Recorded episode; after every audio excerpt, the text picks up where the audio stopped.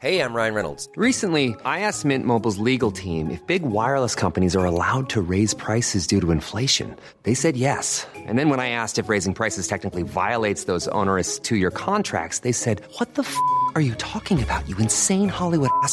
So to recap, we're cutting the price of Mint Unlimited from $30 a month to just $15 a month. Give it a try at mintmobile.com slash switch. $45 up front for three months plus taxes and fees. Promo rate for new customers for limited time. Unlimited more than 40 gigabytes per month. Slows. Full terms at mintmobile.com. ¿Qué tal? ¿Cómo le va? Buenas tardes. Estás a punto de escuchar Yo soy Javier Alatorre. las noticias con Javier Alatorre. La vamos a pasar muy bien. Comenzamos.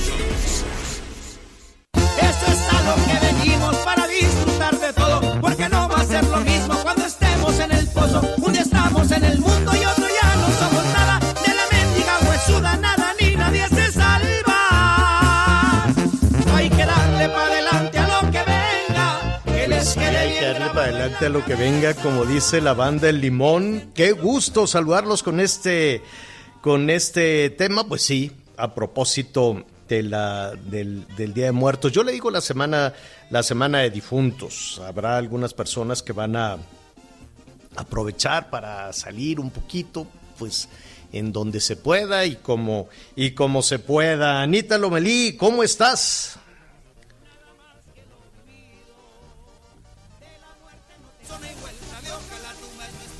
Bueno, en un momentito En más un vamos a más vamos a- vamos a escuchar a, a Anita Anita Lomelí.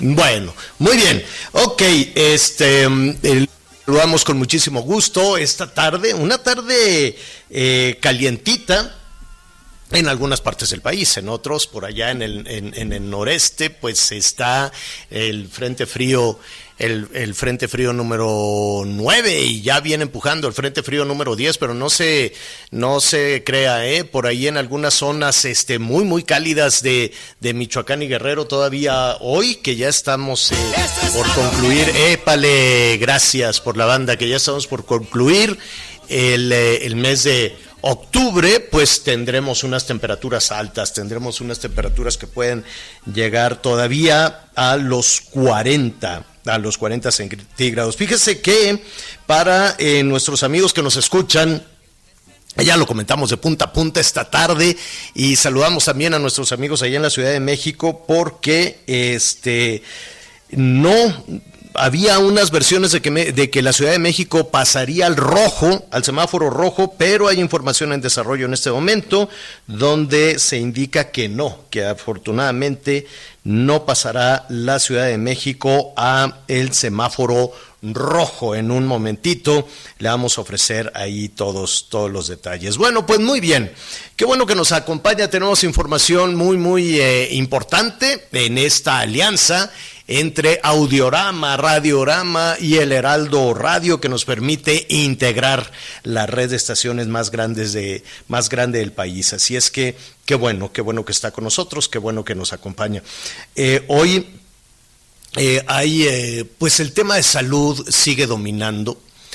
Eh, hoy el INEGI presentó unas cifras pues tremendas, muy feas de, de- del tema de los, de los fallecimientos y no solo por las cuestiones de inseguridad, sino fallecimientos por temas este, de las enfermedades, de la infraestructura eh, hospitalaria. Y la verdad es que uno se queda conmovido con todo este tipo de situaciones. Todos los días se nos vienen agolpando, agolpando temas, ¿no? Y pues era, era inevitable recordar, ¿no? Todo lo que se decía el año pasado, este, a propósito de los cambios, a propósito de las buenas, este, intenciones, y este, y pues no, no sucedió. La verdad es que si uno revisa la carta de renuncia del 2019 del entonces director del Seguro Social, se pueden explicar muchísimas cosas respecto a los números que da el INEGI.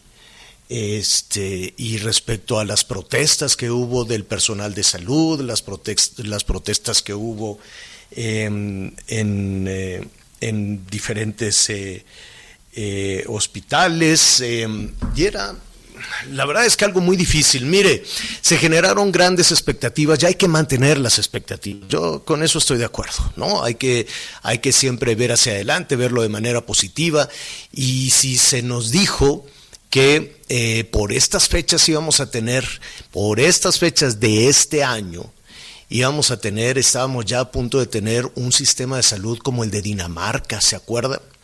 Y eso nos lo dijeron por allá en Tepic, si no me equivoco fue en Nayarit el año pasado, cuando se hablaba de todas las dificultades y de, se reconoció, pues no, no estamos comprando medicinas, estamos despidiendo a la gente, había recortes, había pues eh, pronunciamientos, todo esto llevó incluso a la renuncia del entonces eh, titular del Instituto Mexicano eh, del, Seguro Social y aquello, bueno, pues se convirtió en, en, un pues en un asunto, esa carta, esa carta que, presentó de renuncia, el, eh, el, titular en ese momento del Instituto Mexicano del, del Seguro Social, Germán Martínez, pues fue muy significativa.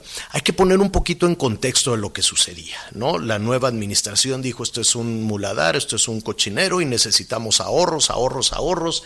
Se, ajustó, hubo despidos eh, de muchísimas personas que trabajaban para el gobierno. Primero se había avanzado con el 30% de los despidos, luego se, este, se se, controló desde, desde la Secretaría de Hacienda o desde el SAT, se controlaban muchísimo los gastos, pues se generó muchísima incertidumbre en todas las dependencias de gobierno, incluido el tema de, el tema de la salud.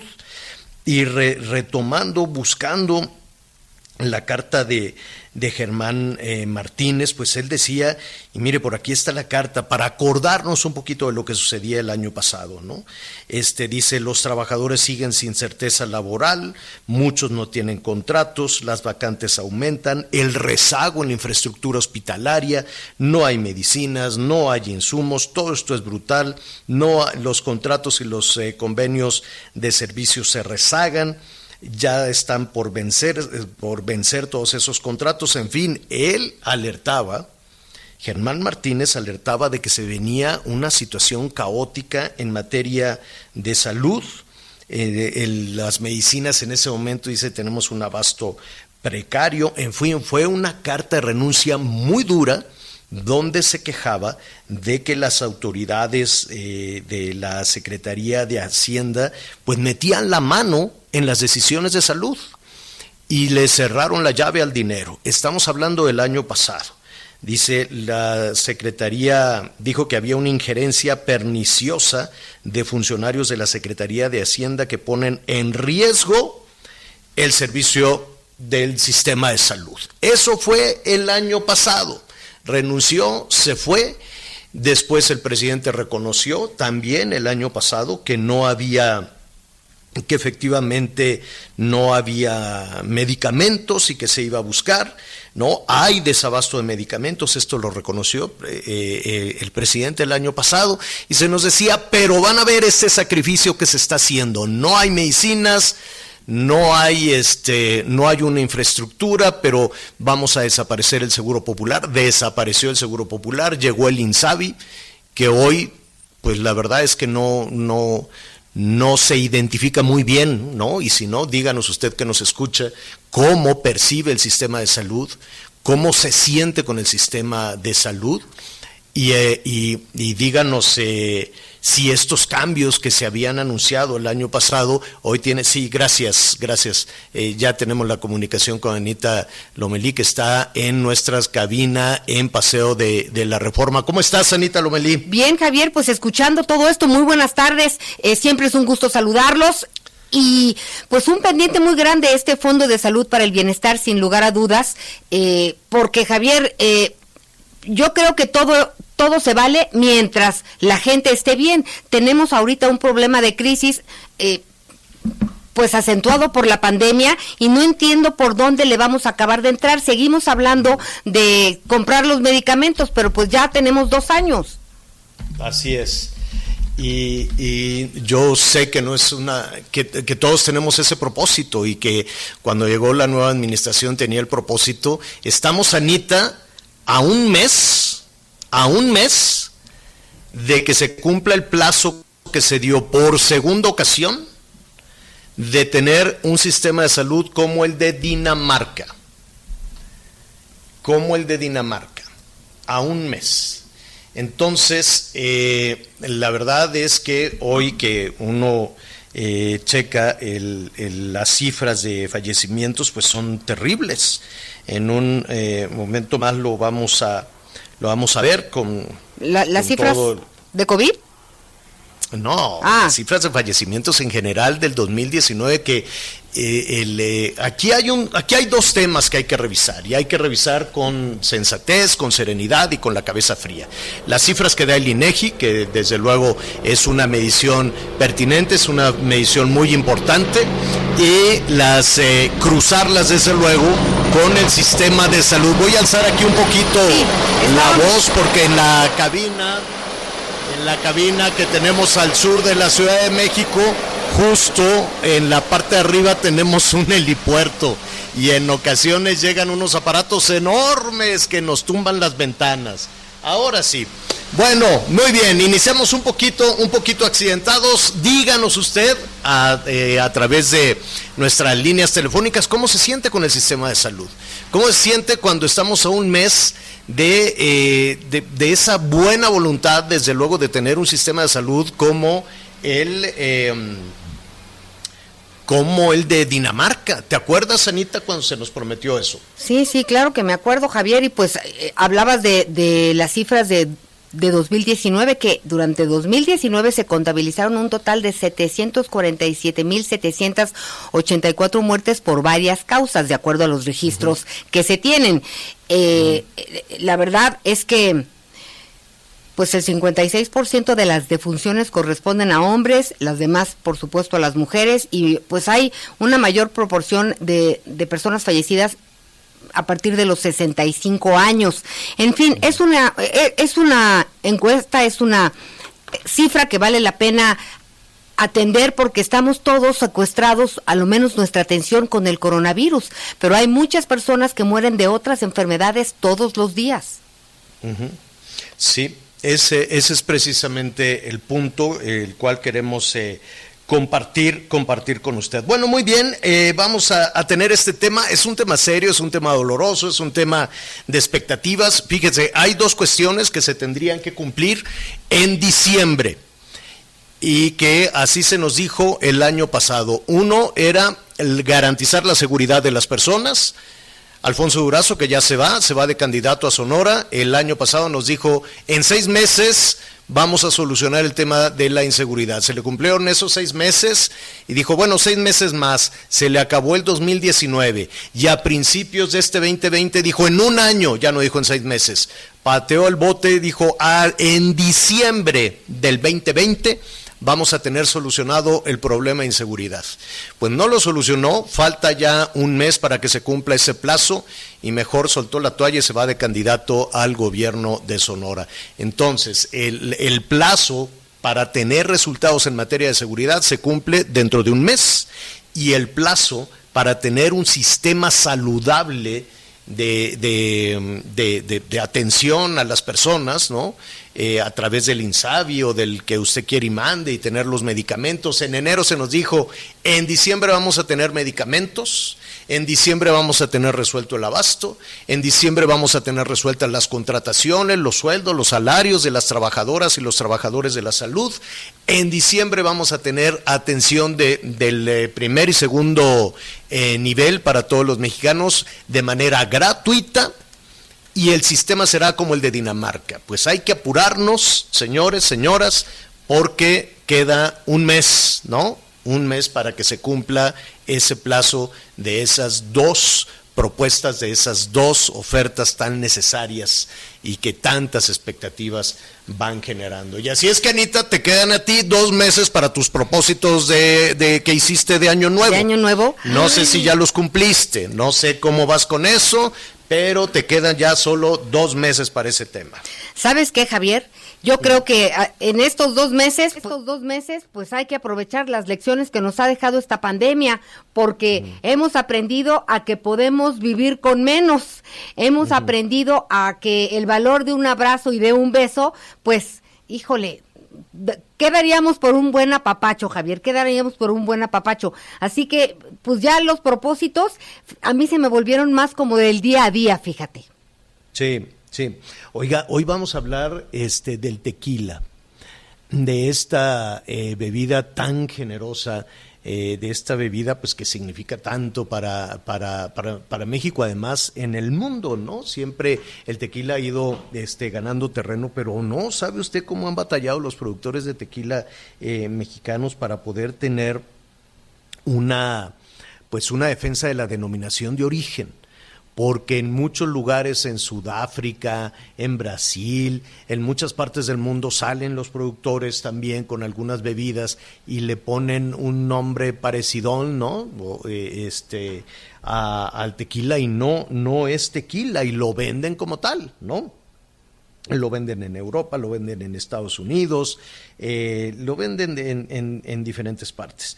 La verdad es que los productores de tequila han eh, batallado eh, muchísimo, muchísimo, porque este, pues por proteger la denominación de origen, no solo de manera interna, sino también hacia afuera, ¿no? La verdad es que junto con junto con la cerveza, que ya estuvimos hablando la semana pasada, que, era, que es uno de, de los eh, productos de importación que mayores ingresos tienen eh, para México. Mire, con lo que entra de cerveza, de los ingresos de la cerveza mexicana, se podría construir cada año un aeropuerto como el que se canceló, de ese tamaño de ese tamaño es la cantidad de dinero que ingresa. Por eso me llamó tanto la atención esta semana, fue la semana pasada, principios de esta semana, que desde Palacio Nacional se le empezó a tirar de cacayacas también a la industria de la cerveza. Y dije, ¿por qué? Y, y- y- y con ese sentido de que además se vende allá afuera, ¿no? Pues ¿qué tiene de malo la, exportación de de productos mexicanos. ¿Qué tiene de malo la exportación de productos que generan, generan bienestar en el campo, en las ciudades? En fin, ¿habrá que cuidar el agua? Sí, hay que cuidar el agua. Y si las plantas no pueden estar en, en- en sitios donde hay escasez, pues que se pongan en sitios donde puedan operar y puedan generar los ingresos y los empleos y esos 100 mil millones de pesos que significa en este momento uno de los eh, productos eh, Oye. de la agroindustria mexicana y el tequila Oye, pues también. Y, Sí, y- Ana. y fíjate que estaba yo leyendo que hoy México cuenta con 18 denominaciones de origen de las que dependen más de 500 mil familias en 22 estados de la República. Sí, medio millón de familias. Entonces, sí es un tema importante, sí es un tema hoy que estamos pues un poquito cuesta arriba en esta situación. Lo vamos, lo vamos a, a retomar. Bueno, eh, ayer veíamos, ayer hablábamos de, de la iglesia de San Hipólito y de cómo miles y miles de personas pues llegaron con muchísima fe, con muchísima devoción a- a- a- con, su, con la figura de, de San Juditas, ¿no? con la figura de San Judas Tadeo. Este, y pues nada, tuvieron que abrir las puertas. Y a partir de la próxima semana, a partir de noviembre, Anita, comienzan las peregrinaciones, no solo a la Ciudad de México, sino las peregrinaciones a diferentes templos eh, guadalupanos durante pues aproximadamente mes y medio. Habrá que tener cuidado en las carreteras porque pues vienen algunos caminando, otros en bicicletas, eh, se desplazan por diferentes partes del país. Hay un llamado ah, en, la, en, la, en la Basílica de Guadalupe, han dicho que no habrá las danzas, las verbenas, las celebraciones, la- las ventas, todo, toda esta Todo la lo que venta siempre. de comida, la venta de artículos religiosos, todo lo que puede eh, significar pues un pues una entradita de, de- de dinero para las personas. Eso es lo que se anunció. Pero después de lo que sucedió con eh, con Ayer, la- exactamente con San Judas Tadeo. Este, pues vamos a ver, habrá que extremar las precauciones, cuide la salud, cuide la salud, todo podemos hacer, podemos visitar a la, a la morenita del Tepeyac en otro día, en otra ocasión, en otra iglesia, en la casa misma. Podemos cuidar la salud y mantener la, la fe, ¿no? Oye, que eso es tan digo, importante.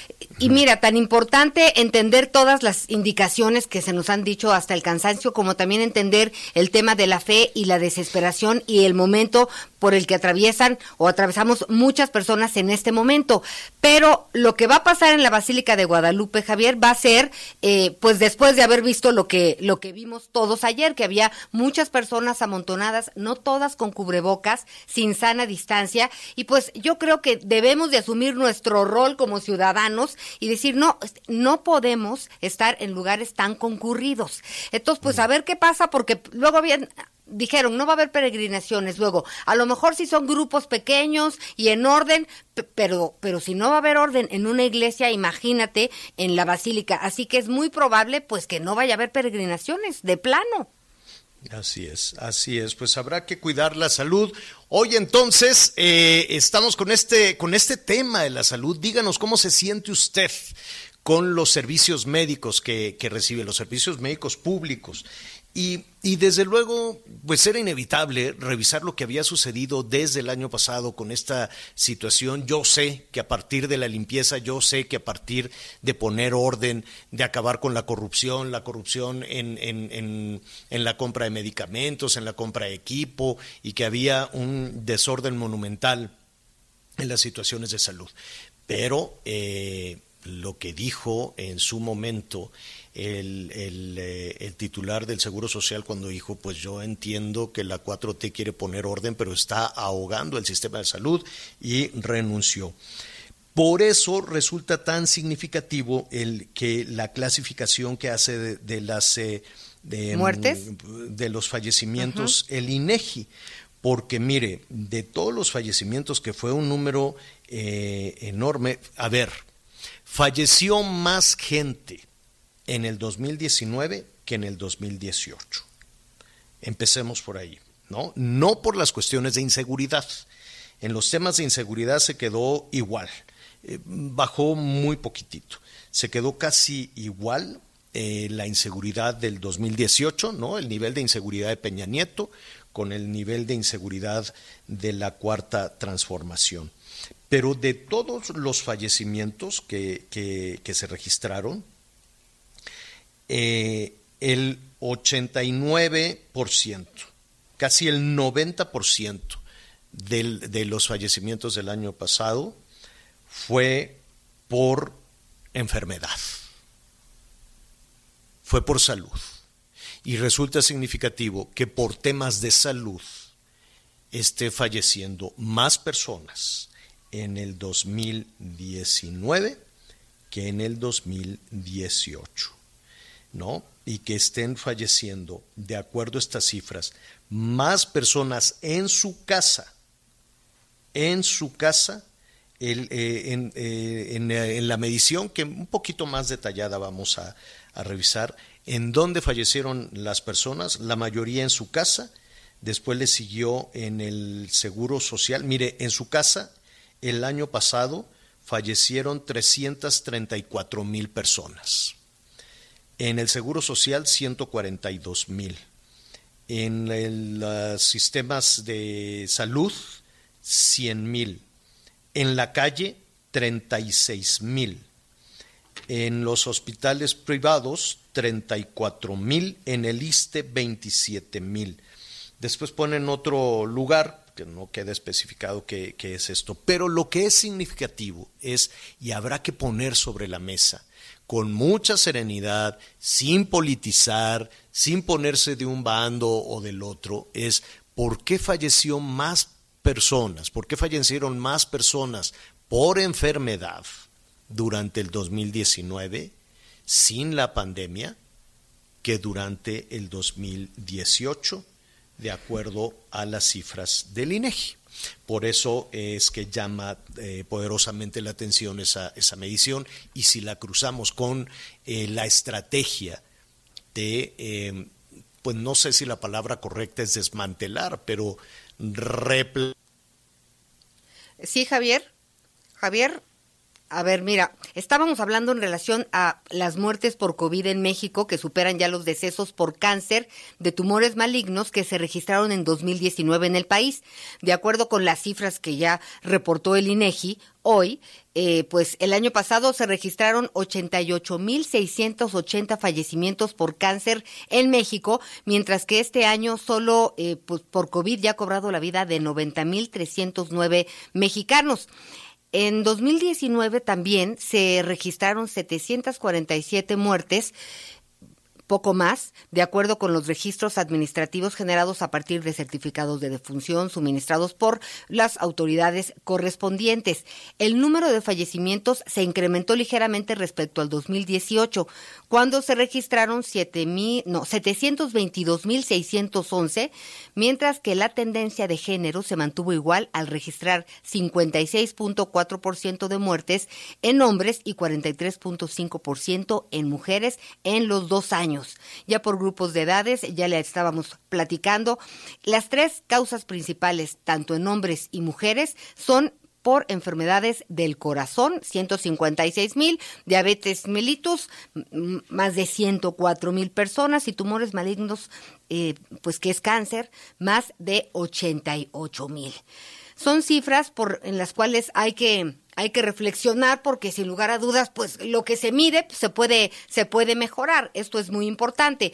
Vamos a estar platicando de esta y de y de otras noticias, va, pero pues este fin de semana que nos acercamos a los pues a la celebración de, de nuestros santos difuntos, de los muertos, y los vendedores de flores están tristes porque los panteones estarán cerrados, le voy a dejar esto sobre la mesa.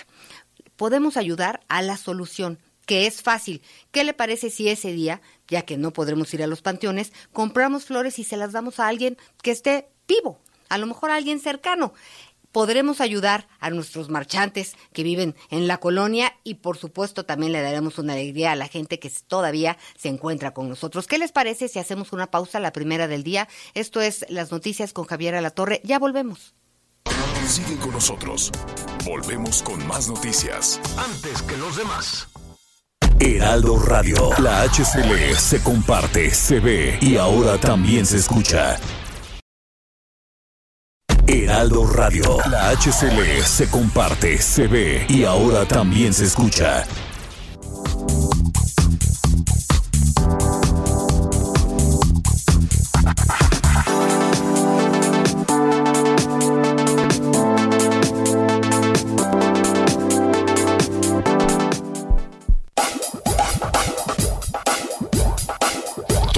Más información. Continuamos. Las noticias en resumen. Fue asegurado un cargamento de más de una tonelada de marihuana en un poblado de Culiacán, Sinaloa. Se encontraba abandonada en un camino de terracería que conduce del poblado Mirasoles. En el municipio de Tuxpan, Jalisco, fue asegurado un arsenal que se encontraba en una finca donde había explosivos, armas cortas, cartuchos y cargadores. Reportara que en el lugar se encontraba gente secuestrada. Tatiana Cloutier descartó contender por la gubernatura de Nuevo León. Dijo que se quedará a trabajar en el esquema nacional y aseguró que desde esa trinchera podrá aportar más que a nivel estatal. Hoy el dólar se compra en 20 pesos con 90 centavos y se vende en 21 con 41.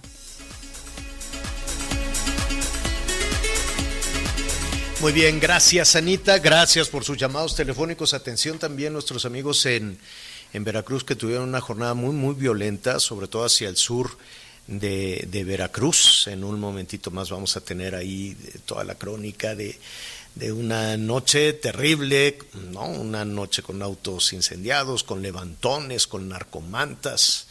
Un tema serio, serio esta cuestión de la, de la inseguridad también allá en Veracruz, que por cierto van a tener muy bajas temperaturas, ya le decía yo de el Frente Frío número 9. Muy bien, en la, en, en la primera parte del programa estábamos hablando de la agroindustria, estábamos hablando de cómo muchísimos, este, no muchísimos, pero por lo menos el tequila, la cerveza mexicana han eh, logrado un lugar en el mercado internacional muy importante y eso significa también una entrada de divisas eh, muy necesaria en este momento para, para nuestro país, pero no todo ha sido tan sencillo. Eh, desde luego hay muchísimas batallas de, de, carácter interno y hacia afuera. Imagine usted la competencia para tener esos primeros lugares en el mundo. Pues la competencia es muy compleja, la, competencia de pronto es muy difícil que tiene que ver con regulaciones internacionales, con regulaciones en cada, en, en cada uno de los países y también, ¿por qué no decirlo?, con temas de corrupción este, que permiten que algunas bebidas que no son tequila, pues utilicen por ahí la, la, denominación de origen que no les corresponde. Eh, y así con todo, y además con el asunto de la pandemia, pues es una industria que sigue adelante. Me da muchísimo gusto saludar a Rodolfo González González, él es el presidente de la Cámara Nacional de la Industria Tequilera y también al licenciado Ramón González Figueroa, director del Consejo Regulador de Tequila. ¿Cómo están? Buenas tardes. Muy buenas tardes. Un saludo para ti, Javier, y todo, y todo tu auditorio. Gracias, gracias. Buenas tardes. Eh, va, vamos un, un, poco por partes. Este año, eh, ¿qué tan complicado ha sido para eh, la industria tequilera, no solo en nuestro país, yo lo quisiera poner también en el contexto internacional porque, pues, eh, con el lockdown, con el, con el, eh, perdón, bueno, sí, estoy eh, escuchando por ahí a, a otra persona. Eh, ¿Qué tan difícil ha sido este tema con el confinamiento, con el cierre de negocios, el cierre de restaurantes, el cierre de, bares y que de, de, pronto, de manera interna, no se considere como una industria esencial? ¿Cómo, cómo han pasado este año? Afortunadamente, Javier, la industria tequilera fue considerada como una agroindustria eh, esencial. Esto no es solamente en México, sino en muchos países las agroindustrias de bebidas alcohólicas, como la agroindustria tequilera, son consideradas como eh, esenciales. Así que pudimos seguir trabajando.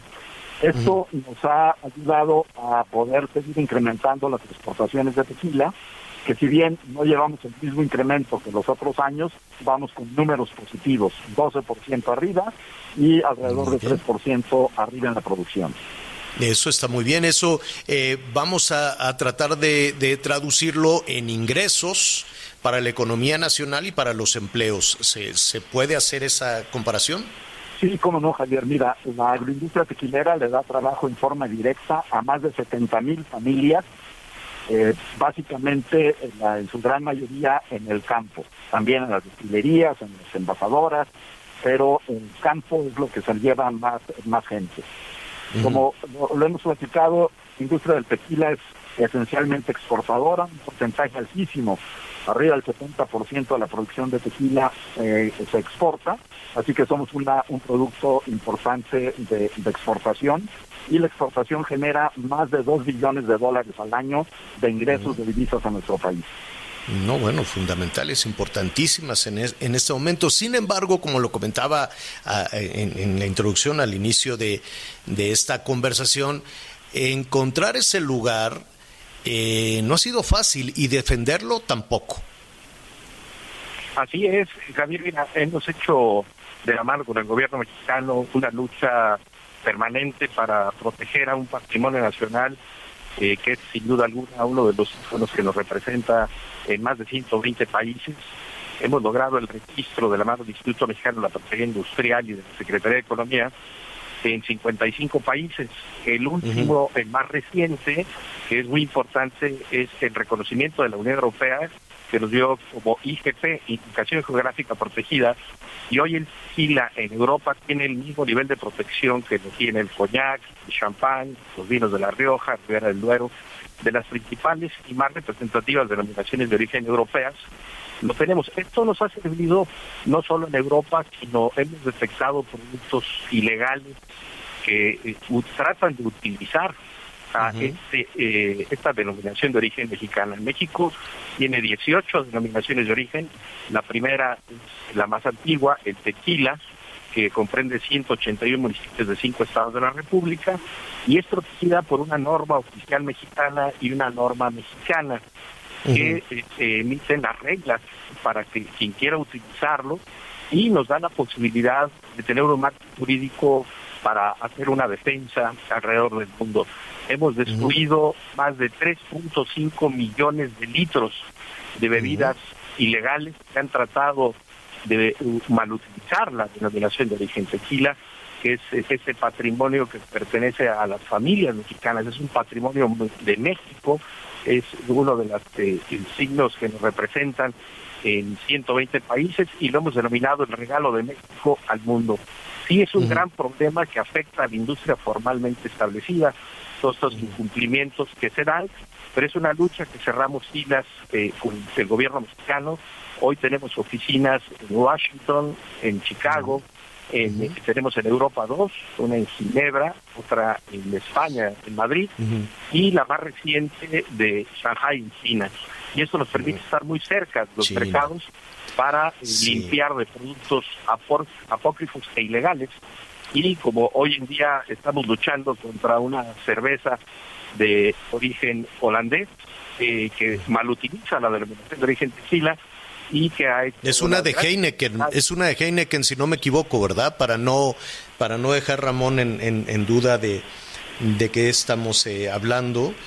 Eh, si no me equivoco corrígeme si me equivoco es de esta empresa Heineken es correcto es una eh, cerveza que produce Heineken se llama Desperado que utiliza la denominación de origen protegida tequila por la libre utiliza la imagen del agave no tiene tequila, no tiene autorización del Instituto Mexicano de la Propiedad Industrial para usar la palabra tequila, no tiene vinculación con la industria a través de un convenio de corresponsabilidad y, peor aún, no le pone tequila. O sea, dice que huele y que sabe. Compra Exacto. Una, pequeña... sí, Javier. No, te, te escucho. ¿Compran qué? Una pequeña cantidad de tequila y esta la llevan a una empresa en Francia que quien la recibe, que se llama France Bosson, esta a su vez revende esa pequeña cantidad de tequila a otra empresa que se llama Klein Warner, también en Francia, y a partir de allí esta empresa es especialista en hacer aromas, perfumes, sabores, como que huele, como que sabe, y termina un jarabe o un perfume que es lo que le incorporan a la cerveza y según la etiqueta dicen que huele al 75% de tequila. Pero lo más pero huele, pero huele nada más, Ramón, pues que no. Eh, y hay, hay, hay una em, hay una industria, bueno, que, que, está bien, ¿no? Existe una industria para, para diferentes productos que se dedica a hacer sabores, a hacer aromas, a hacer olores y que se utilizan en la industria, pero es otra cosa. Eso no eh, no debería de llevar de llevar a, al engaño al engaño de las personas. Estamos escuchando a Ramón eh, González Figueroa, director del Consejo Regulador del Tequila, y a Rodolfo González González, presidente de la Cámara Nacional de la Industria tequilera. Yo, yo, yo sé este esfuerzo, y les pregunto a, a los dos, eh, Rodolfo, Ramón, este esfuerzo que se hace por mantener esta, esta industria tan potente, eh, con recursos tan necesarios y con empleos tan, tan bien, tan, tan útiles y necesarios en este, en ese momento. Pero quisiera eh, preguntarles, aprovechar la conversación con ustedes. Se viene una temporada con todo y el, confinamiento y cuidando la salud, donde pues eh, a partir de, las celebraciones, si quieres, la de San Judas Tadeo de ayer y después vienen las, los santos patrones y luego viene la morenita del Tepeyac y luego vienen ya las posadas, en fin. Y eh, comienza a circular indebidamente bebidas que se presentan como tequila o se presentan como cualquier otro destilado y hay problemas en la salud. ¿Qué podemos hacer con eso? ¿Quién, quién... Ahí es, es muy importante recomendar al público consumidor que compre siempre en el comercio formal. Eh, creo que hoy en día tenemos un consumidor cada vez que más exigente, que lee las etiquetas. Entonces hay que comprar en el comercio formal, nuestra bebida nacional por excelencia, tomarlo con moderación, hay que tomar tequila, no que tequila nos tome, y hay que revisar que en la etiqueta frontal tenga la denominación de origen protegida tequila. Y hay dos categorías y cinco clases. Tequila, tequila 100%, las clases son blanco, joven, reposado, añejo y extrañejo. Y hay que revisar que tenga el holograma de la Secretaría de Hacienda, que tenga la contraseña NOM, que es el, la NOM, que le permite el acta de nacimiento de la destilería, y la sigla CRT, Consejo Regulador del Tequila. Comprando en el comercio formal estamos frente eh, a un, un producto que no va a engañar a los consumidores. Todo lo que se venda en tianguis, eh, me sobró una caja de una boda, etcétera, etcétera, todo eso les están tomando el pelo. Porque ahí No, y, se juega la salud. Yo, yo recuerdo que hace un par de meses eh, en varios estados del centro del país, en Puebla, en Tlaxcala, después hubo casos en Guerrero, casos en Veracruz e incluso en la península de Yucatán, de a propósito de, de- del confinamiento, a propósito de, de que hubo muchísima demanda de, de, de, ah, a los cañeros, pues empezaron a hacer bebidas, veto a saber con qué, y costaron la vida a muchísimas personas. Así es, fue con alcohol de caña supuestamente y era puro metanol. Y esto, pues definitivamente hay que tener mucho cuidado, que con la salud no se puede jugar. Yo creo que hoy tenemos un tequila de las bebidas más vigiladas en el mundo.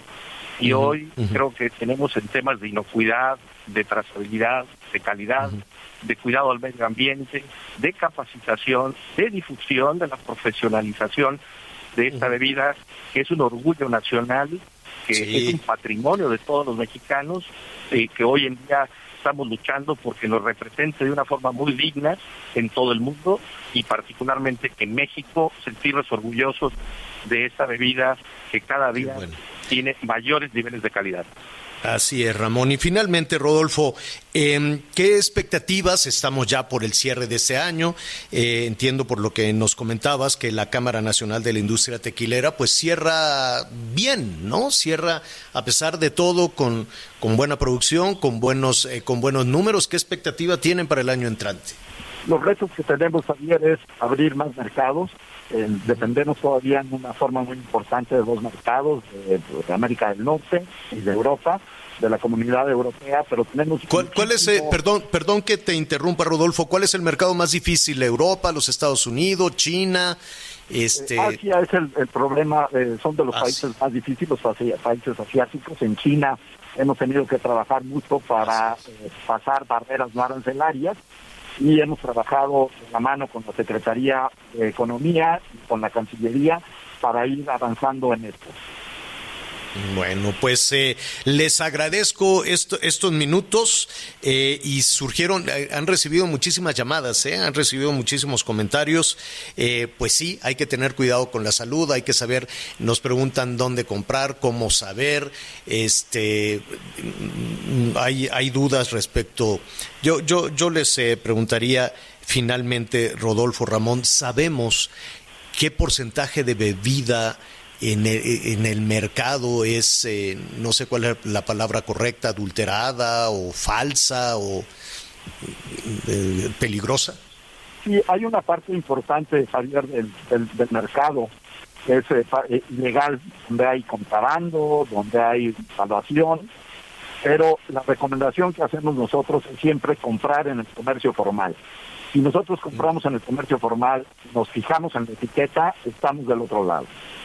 Bueno, pues ahí está ya hecha la recomendación. Qué bueno, pues una buena noticia en esta industria tan generosa, en esta industria que a pesar de, de- de todas las dificultades de este año cierra con buenos números y pues es importante, ¿no? Por, de- después de tanta mala noticia que se nos va agolpando, ver que hay una industria sana y una industria que batalla, que está batallando mucho con la piratería y que está batallando mucho con la denominación de origen, pero que sigue ahí adelante generando empleos y, y, pues eh, estos recursos que hoy son tan tan importantes. Rodolfo González González, presidente de la Cámara Nacional de la Industria Tequilera, y Ramón González Figueroa, director del Consejo Regulador del Tequila. Gracias a los dos. Muchas gracias, Javier. Y si me permite solamente un, eh, una solicitud al presidente de la República que nos ayude con este tema de defensa de la denominación de origen del tequila. Ah. Sería muy grave perder eh, una denominación de origen para convertirla en un genérico gracias a que ¿Y una cómo empresa- puede y cómo puede ayudar el, el presidente o el gobierno federal? Mira, Javier, yo creo que es muy importante que instruya a la Secretaría de Economía de cerrar filas y que por ningún motivo puedan hacer una denominación de origen que tiene una espera de tanto tiempo en un olor y un sabor. Necesitamos el apoyo de la Secretaría de Economía para que en una forma eh, enérgica que haga valer la norma oficial mexicana y te diga, señores, el tequila se respeta, es un patrimonio cultural, no podemos permitir que lo conviertan tanto tiempo, tanto esfuerzo de 70 mil familias en un olor y un sabor. Eso no se vale. Tienes, tienes toda la razón, pues vamos a darle seguimiento si no tienes inconveniente. ¿Y, y, y hay un plazo límite para esto? Bueno, estamos en espera, hay una queja ante la Comisión Europea, tenemos una demanda en Ámsterdam, otra en París, hay un recurso en la Dirección General de Normas de la Secretaría de Economía y seguimos luchando, pero es importantísimo que el gobierno federal a través de la Secretaría de Economía se pronuncie de manera enérgica, clara, transparente, que el respeto a México, a la denominación de origen, a las normas mexicanas, no puede estar en juego. Mm, bueno, Ramón, gracias. Rodolfo, gracias. Y estamos, vamos a darle seguimiento a esta historia que ha generado muchísimo, muchísimo interés. Gracias y buenas tardes a los dos. Buenas tardes. Gracias, un abrazo. Vamos a una pausa y volvemos. Sigue con nosotros. Volvemos con más noticias. Antes que los demás. Heraldo Radio. La HCL se comparte, se ve y ahora también se escucha. Heraldo Radio 98.5 FM. Las noticias con Javier Alatorre por El Heraldo Radio, una alianza de Heraldo Media Group, Grupo Audiorama Comunicaciones.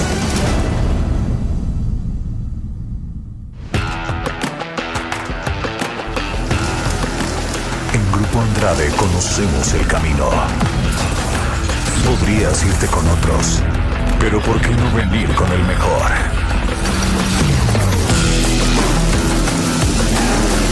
Grupo Andrade, descubre la autodiferencia.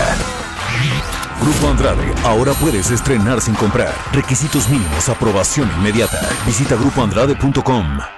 La información puede salvar tu vida o la de un ser querido. Tienes derecho a saber dónde están los hospitales en los que puedes atenderte y si las instituciones de salud cuentan con equipo y personal suficiente. Tienes derecho a que tus datos personales sean respetados y protegidos por autoridades, empresas o medios de comunicación. Y nadie puede exponer tu información sin tu consentimiento. Y si eres autoridad o tienes información pública, tu respuesta oportuna puede salvar vidas. Para proteger tu vida, tienes que preguntar. Acércate al INAI. Heraldo Radio. La HCL se comparte, se ve y ahora también se escucha.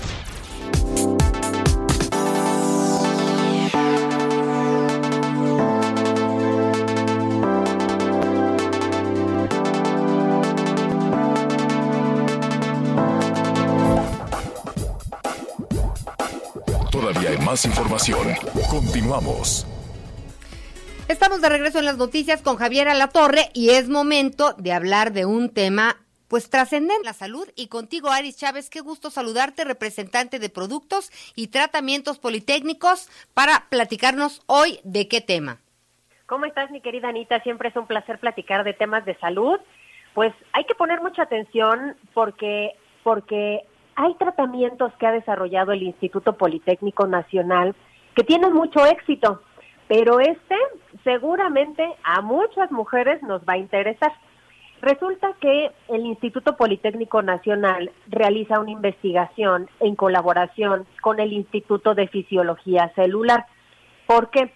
Porque se dedicaron a analizar cómo funcionan nuestras células, qué tienen que ver con las enfermedades que padecemos, pero específicamente con las células madre y ellos desarrollan un tratamiento que se llama Célula Master. Es un tratamiento que lleva más de 10 años de investigación científica, en donde nos ayuda precisamente a estimular la producción de estas valiosas células.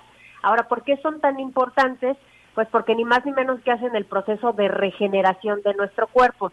Para que entendamos cómo funcionan, estas células son células no específicas. Tenemos células, digamos, específicas para tus riñón, para tu corazón, para todos tus órganos. Pero estas lo que hacen es que viajan por todo tu cuerpo, viendo qué células ya están enfermas o están en un proceso de oxidación avanzado, las destruyen y las sustituyen por células nuevas. Así es como funciona el proceso de regeneración de nuestro cuerpo.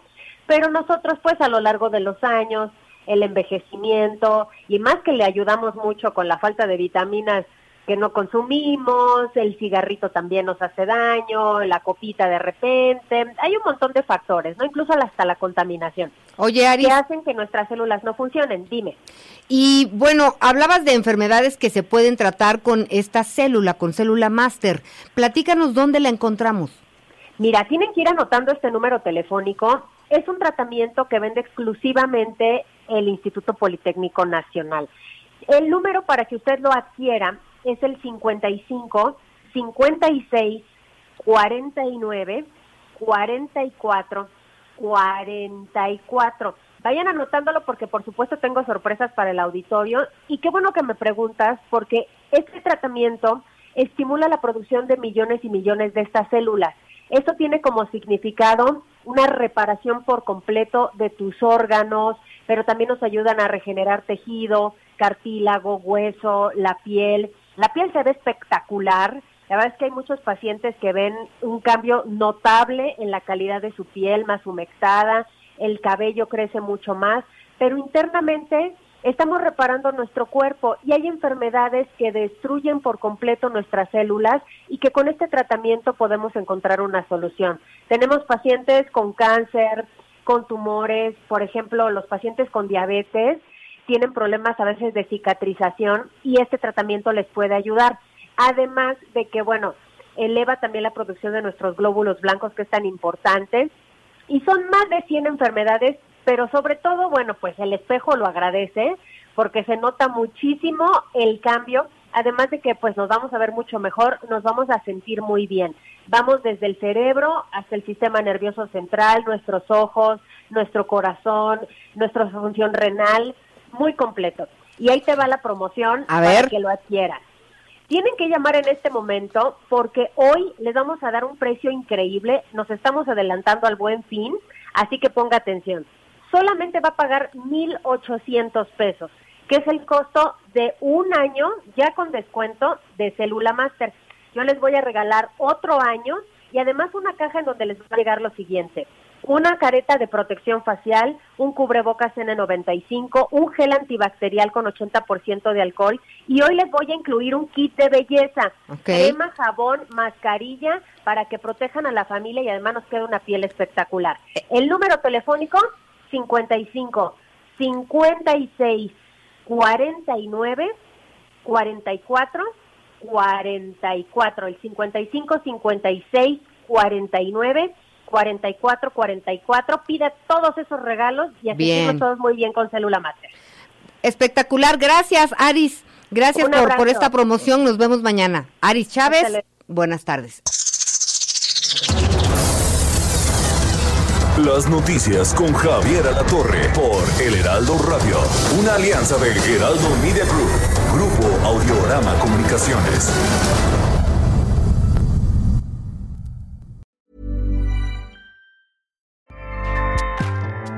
ACAST powers the world's best podcasts.